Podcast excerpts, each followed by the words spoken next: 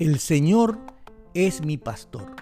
¿Conoce usted esta frase célebre de la Biblia? ¿Quién la dijo y por qué la dijo? El Señor es mi pastor. Frase acuñada para la posteridad por el rey poeta hebreo David, quien vivió unos mil años antes de Cristo.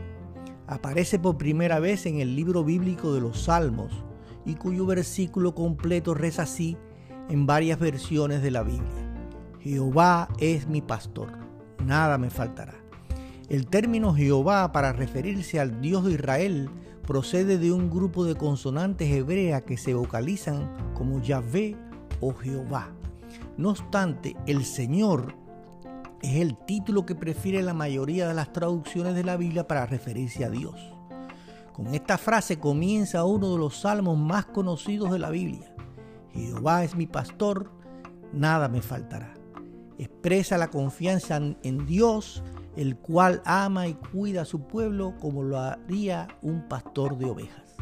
Las referencias metafóricas a la labor del pastor son muy antiguas. Homero y otros escritores de la antigüedad llamaron pastores a reyes y gobernantes. Por su parte, Salmos es un libro de 150 himnos y oraciones formado a lo largo de 700 años.